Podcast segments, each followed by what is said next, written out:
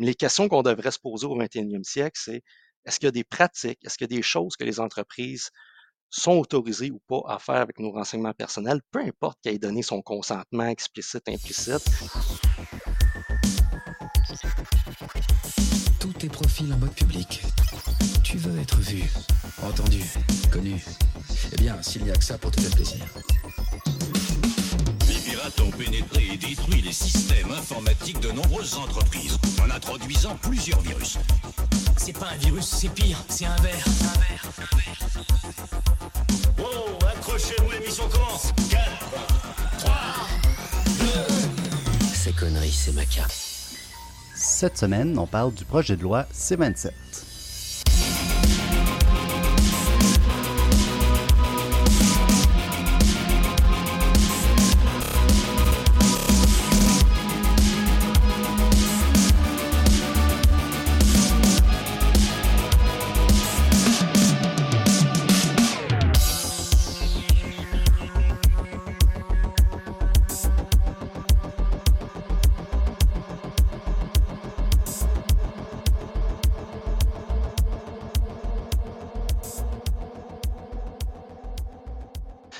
Suis Alexandre Plourde, avocat et analyste chez Options Consommateurs.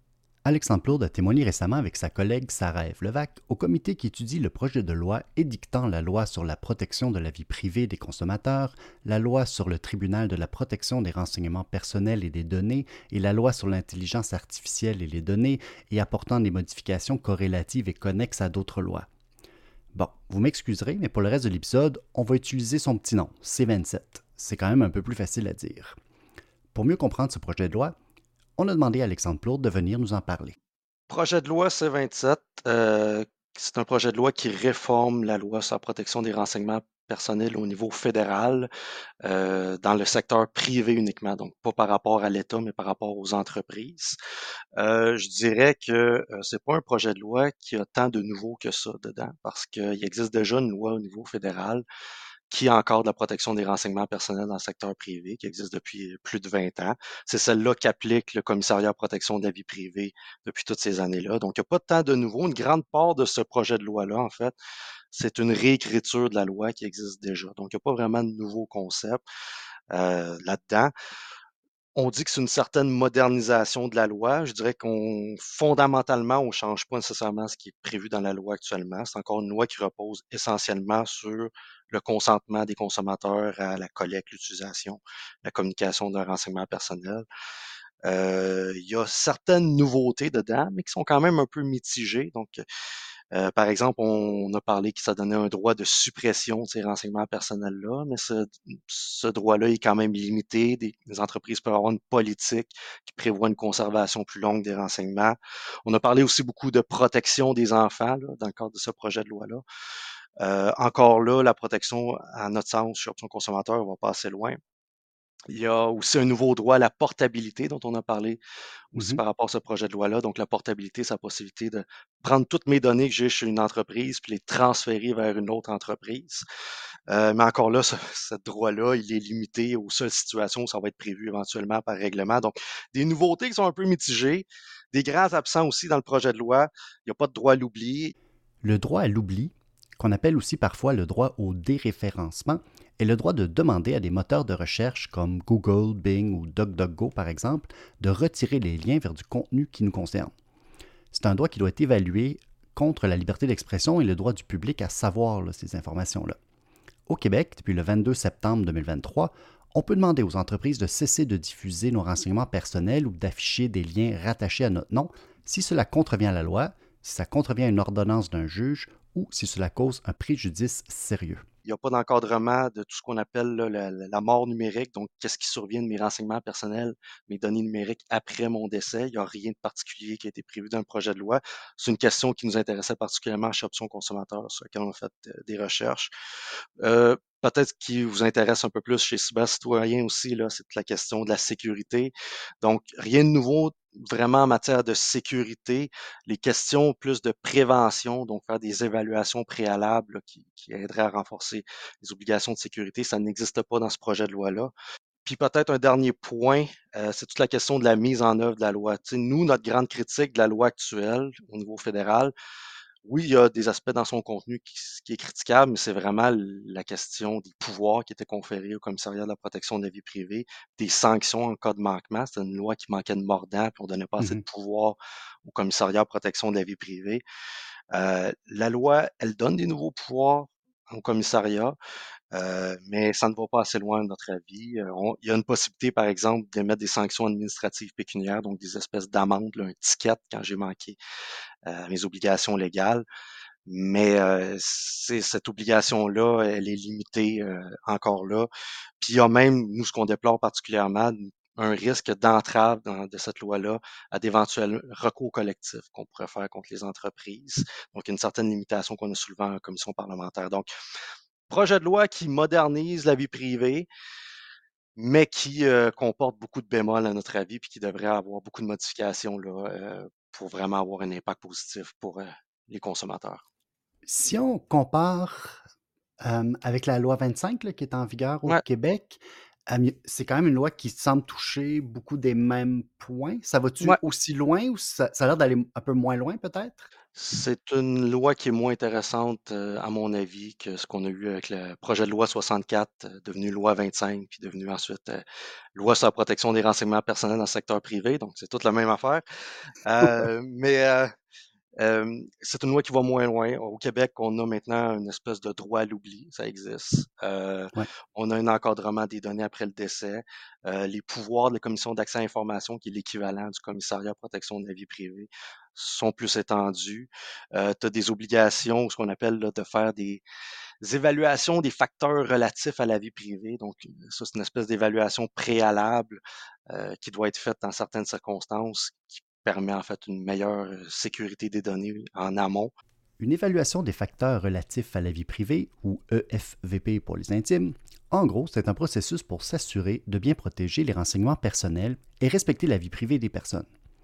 On doit évaluer tous les facteurs qui vont avoir un effet positif ou bien négatif sur la vie privée des gens concernés. Dans ce genre d'études, on regarde d'abord si notre solution respecte les lois en vigueur, on doit identifier les risques pour le respect de la vie privée et on doit ensuite penser à des stratégies pour les éviter ou à tout le moins les réduire au maximum. Comme l'explique le site web de la Commission d'accès à l'information du Québec, puis tous ces liens-là vont être dans les notes euh, de l'émission, la loi 25 oblige les organisations à faire une EFVP avant de communiquer des renseignements personnels sans le consentement des gens concernés pour faire des études, de la recherche ou produire des statistiques. Avant d'acheter, de développer ou de rebâtir son système d'information ou un service là, électronique, une organisation doit faire une EFVP et la même chose s'applique si elle veut communiquer un renseignement personnel à l'extérieur du Québec. Euh, toute la question de la portabilité aussi va être plus importante au niveau du Québec. En effet, à partir du mois de septembre 2024, si on en fait la demande, les organisations vont devoir être en mesure de nous remettre les renseignements personnels qu'elles ont sur nous. Cela va devoir se faire dans un format électronique structuré et couramment utilisé. Donc, oui, la loi québécoise, elle est plus intéressante à beaucoup de niveaux. Le, ce qui est proposé au niveau fédéral, c'est un peu une version édulcorée de ce qu'on a au provincial. OK. Puis en général, euh, légalement, ça marche comment pour euh, les gens qui ne le savent pas? là? S'il y a une loi fédérale qui est un peu moins stricte, puis une loi au Québec qui est plus stricte, c'est- laquelle qu'il faut que je, que je Ah. suive? Là? euh? Quelle bonne question. Quelle bonne question. On rentre déjà dans, dans le droit constitutionnel, Sam. Ça va être dur, ça va être dur pour les codes d'écoute du podcast. Mais, euh, mais c'est une bonne question parce que la, la question n'est pas tout à fait tranchée, en fait. Euh, Ah non, OK. Il y a Moi, je loi. pensais que ça allait être simple. Là. Si Non, ton siège ben non, social il est à Montréal, ben, tu t'appliques. Ah non, Il y a deux lois. Il y a une loi provinciale au Québec qui vise les entreprises privées, qui prévoit des obligations en matière de protection de la vie privée. Puis il y a une loi fédérale qui s'applique aussi aux entreprises en matière de protection de la vie privée. Euh, puis, à mon sens, il reste un peu une certaine incertitude sur euh, qu'est-ce qui s'applique euh, à qui, dans quelles circonstances. Euh, c'est un peu un mécanisme euh, étrange là, qui a été prévu dans, au niveau fédéral, par lequel le fédéral dit qu'il y a une, une exclusion par décret de l'application de sa loi aux entreprises provinciales dans les provinces où il y a euh, une loi qui est équivalente à la loi fédérale. Donc, c'est une espèce de montage juridique un peu étrange qu'on a, qui, ça qui n'a jamais été testé devant les tribunaux d'instance supérieure, autant que je sache. Euh, et ça n'a pas vraiment posé de problème par le passé, parce que par le passé, on avait des lois euh, qui sont quand même assez semblables au niveau fédéral, au niveau provincial. Fait que tu respectes l'une, tu respectes l'autre, ça va probablement arriver pas mal au même résultat. Puis ce qu'on voit beaucoup, c'est que le commissaire à protection de la vie privée, qui est fédéral, collabore beaucoup avec les agences provinciales comme la Commission d'accès à l'information. Ils font des enquêtes conjointes, ils rendent des décisions conjointes. Par exemple, dans le Code des jardins, ils ont collaboré ensemble, ils ont rendu leur décision en même temps. Le CPVP a sorti sa décision en même temps que la CAI. Euh, mais ça présage justement le fait que euh, maintenant on a une loi provinciale qui a plus d'exigences que la loi fédérale, ça présage peut-être des débats constitutionnels assez intéressants où ce que, par exemple, des entreprises comme des banques ou des multinationales pourraient dire Moi, je ne suis pas assujetti à la loi du Québec, je suis juste assujetti à la loi fédérale. Euh, puis ça pourrait arriver. Il pourrait y avoir des débats de ce type-là. C'est d'ailleurs un, truc qu'on soulevait en commission parlementaire. Euh, moi, je pense qu'une entreprise ne peut pas échapper à, à la juridiction du Québec. Je pense que dans la mesure où elle a des activités au Québec, elle doit à la fois respecter la loi québécoise, potentiellement la loi fédérale, sans rentrer dans, trop d'aspects de droit constitutionnel, là, mais en vertu du double aspect qu'on appelle, c'est-à-dire les deux lois peuvent s'appliquer en même temps. Mais est-ce qu'on peut s'attendre peut-être dans les prochaines années, c'est justement qu'il y ait des débats de ce type-là devant les tribunaux. Comme il y en a eu déjà par le passé, nous, euh, chez Option Consommateur, par exemple, euh, il y a plusieurs décennies, on a poursuivi euh, de nombreuses banques canadiennes à qui on reprochait de ne pas respecter la loi sur la protection du consommateur, qui est une loi provinciale. Et euh, pendant des décennies, pendant des années devant les tribunaux, jusqu'à la Cour suprême, elles ont contesté le fait que la loi provinciale, la loi sur la protection du consommateur s'appliquait à elles, disant qu'elles étaient seulement régies par la loi fédérale. Donc, on pourrait avoir un scénario semblable en matière de protection de la vie privée dans les prochaines années, puis c'est un risque qu'on soulevait par rapport à ce projet de loi-là. Bon, fait que ça se peut qu'on soit obligé de te réinviter après euh, avoir passé devant la, Cour suprême euh, pour dans, dans, une décennie, dans une décennie probablement. L'autre question que j'avais vu que vous aviez abordée, là, puis tu l'as mentionné tantôt euh, en commission parlementaire, c'est celle de la protection des enfants, que vous trouviez que ça n'allait pas assez loin. C'est quoi qui manquerait ou c'est quoi qui, pourrait améliorer le, projet de loi en termes de protection des enfants? Il y a eu beaucoup de discussions dans le cadre de ce projet de loi-là autour de la protection des enfants. Là. Puis le, la grosse avancée qui était présentée mmh, par rapport euh, au projet de loi, c'était qu'on reconnaissait le caractère sensible des renseignements personnels des enfants. Euh, puis le fait de reconnaître un renseignement personnel comme étant sensible, ça peut avoir des incidences sur euh, le reste de l'application de la loi. Par exemple, quand un renseignement personnel est reconnu et considéré comme sensible, je dois avoir des mesures de sécurité plus importantes, par exemple, parce que l'obligation de sécurité, c'est en fonction de la sensibilité des renseignements notamment. Donc, plus que le renseignement est sensible, mieux que je dois protéger ce renseignement-là avec des normes de sécurité élevées. Je dois obtenir un consentement qui est particulièrement express. Donc, ça a des implications de ce type-là.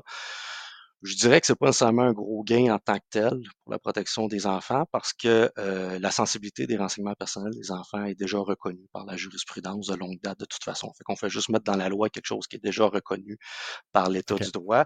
Puis on passe à côté de questions qui seraient vraiment plus importantes, à notre avis, euh, concernant la protection des enfants. Euh, puis une des questions, une, des recommandations qu'on fait depuis des années, nous, chez Option Consommateur, c'est euh, tout ce qui touche le profilage, la collecte, l'utilisation des renseignements personnels des enfants. Donc, au Québec, par exemple, il y a une loi, la loi sur la protection du consommateur, qui interdit la publicité destinée aux enfants. Mais on n'a pas, par contre, l'interdiction de recueillir les données des enfants, de les utiliser à des fins commerciales, de faire leur profilage, de faire des analyses marketing avec ces données-là. Donc, nous, ce qu'on recommanderait, ce serait justement d'interdire tout ce qui est profilage, utilisation commerciale des données des enfants, comme c'est d'ailleurs euh, euh, établi dans des instruments internationaux, des traités internationaux recommandent ou interdisent ça. Donc, ce qu'on proposerait, ça serait de suivre cette tendance-là. Et un aspect qui est aussi très intéressant qui devrait être ajouté euh, à ce projet de loi-là, c'est la reconnaissance de, ce qu'on appelle l'intérêt supérieur de l'enfant dans les décisions qui le concernent. Toi, je sais que tu viens du milieu médical, par exemple, Sam. Euh, normalement, l'accès aux renseignements personnels d'un enfant, le parent peut y accéder à peu près n'importe quand, peut accéder à son dossier médical. Ben, dans le dossier médical, il y a une certaine protection légale. Dans certains cas, je pense que le médecin peut refuser. Là. Mais euh, nous, ce qu'on proposerait, c'est que dans les décisions qui concernent l'enfant, son intérêt supérieur soit considéré. Par exemple, s'il y a une demande d'accès du parent à ses renseignements personnels, si l'entreprise juge que c'est pas dans l'intérêt de l'enfant qu'on euh, communique ces renseignements-là à son parent, ben l'intérêt supérieur aurait préséance sur le droit d'accès du parent qui l'exerce au nom du mineur. Cette reconnaissance-là pourrait être transversale dans la loi, ça permettrait d'aller beaucoup plus loin que la sensibilité là, du renseignement personnel qui, qui, a fait l'objet de main débats là, dans, les commissions parlementaires.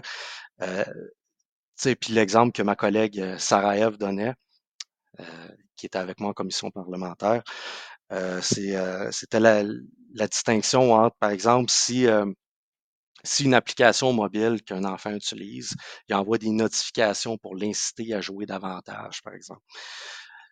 C'est pas illégal en vertu de la sensibilité de faire ça.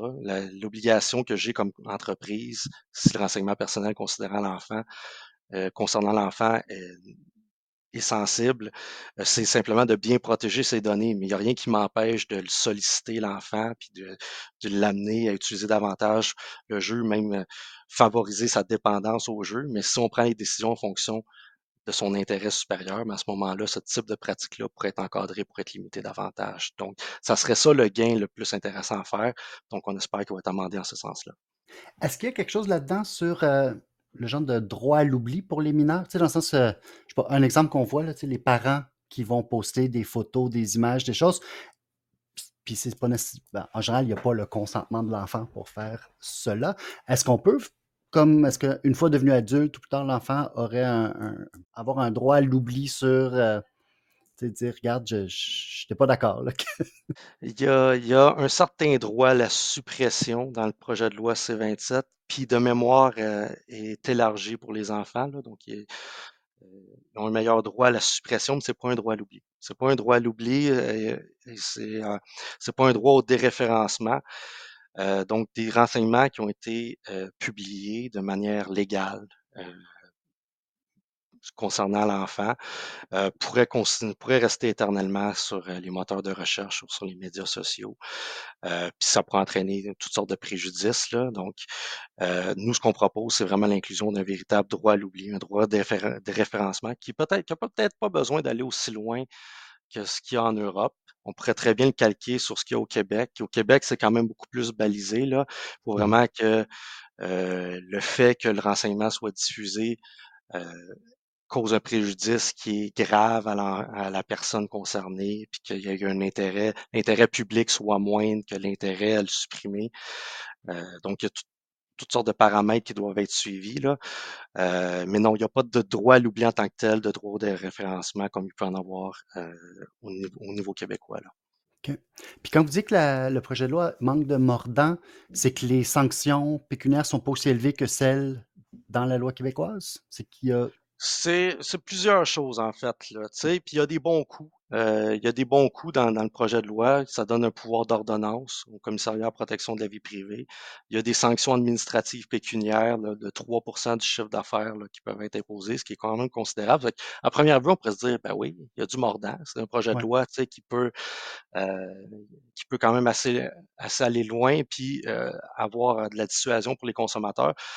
L'enjeu, c'est que, encore là, comme dans bien des cas dans ce projet de loi-là, ça vient avec des limitations. Donc, euh, concernant les sanctions administratives pécuniaires, le commissariat en protection de la vie privée, il n'a pas le pouvoir de les imposer directement. Donc, il faut vraiment aller, il peut juste recommander l'imposition d'une sanction administrative pécuniaire, puis c'est ensuite le tribunal, un tribunal spécialisé, qui va pouvoir se prononcer si oui ou non on doit imposer une telle sanction.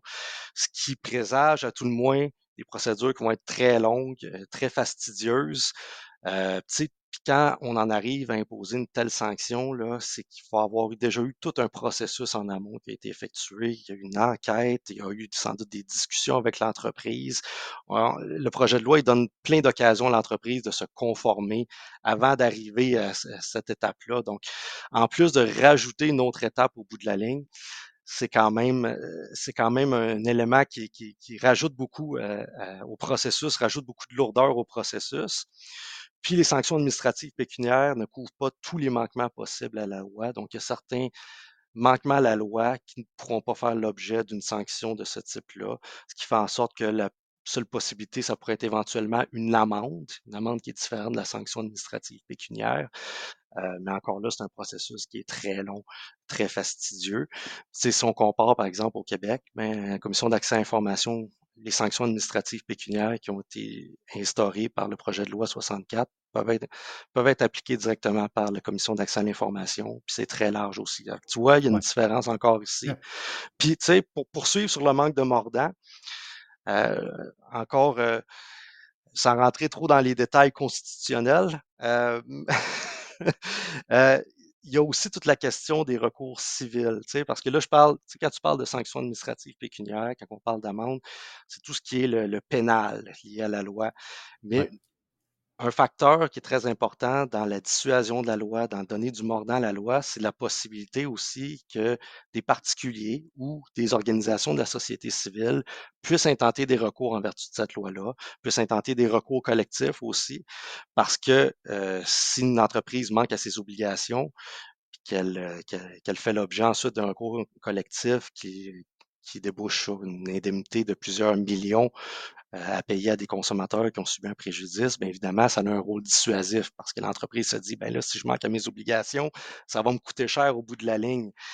Puis un des enjeux qu'il y a dans ce projet de loi-là, qu'on a soulevé en commission parlementaire, c'est que euh, il y a une restriction possible au recours civil, au recours que soit des particuliers, soit des organisations comme son consommateur pourraient tenter en vertu de cette loi-là, qui pourrait faire en sorte que euh, ça serait beaucoup plus difficile d'intenter des recours, puis ça protégerait les entreprises de ce type de recours-là qui existe pourtant partout dans le monde. Puis, euh, en gros, ce que la loi dit, c'est qu'elle prévoit un droit de poursuite civile, ce qu'on appelle un droit d'action privée, mais ce droit-là, il est limité dans certaines circonstances seulement où ce que le commissariat à protection de la vie privée s'est penché sur la question. Donc, il y a eu une plainte au commissariat. Ça a soit débouché une conclusion qu'il y a eu un manquement ou soit qu'il y a eu un accord de conformité avec le, commissariat. Donc, seulement, il y a un filtrage préalable obligatoire du commissariat à protection de la vie privée pour avoir le droit d'intenter une poursuite par la suite. Mais c'est sûr que le commissariat à protection de la vie privée, peut pas accepter toutes les plaintes qu'il reçoit, il ne peut pas toutes les traiter non plus. Ce qui fait que si le CPVP n'a pas traité la plainte, il pourrait avoir un risque comme de quoi, ben moi, je ne peux pas, je peux pas prendre une poursuite civile contre une entreprise qui a contrevenu à la loi. Ce n'est pas du tout euh, la science-fiction ce que je dis. Nous, par exemple, on a une action collective contre la firme Google, qui est une action collective très importante, basée sur le consentement, notamment, dans laquelle on dit notamment que l'entreprise n'a pas respecté la loi fédérale. Euh, cette action collective-là, elle n'a pas fait l'objet d'une plainte préalable au commissariat protection de la vie privée, d'une décision préalable. Donc, est-ce que ça veut dire qu'on n'aurait jamais pu intenter cette action collective-là contre Google si cet article-là est en vigueur?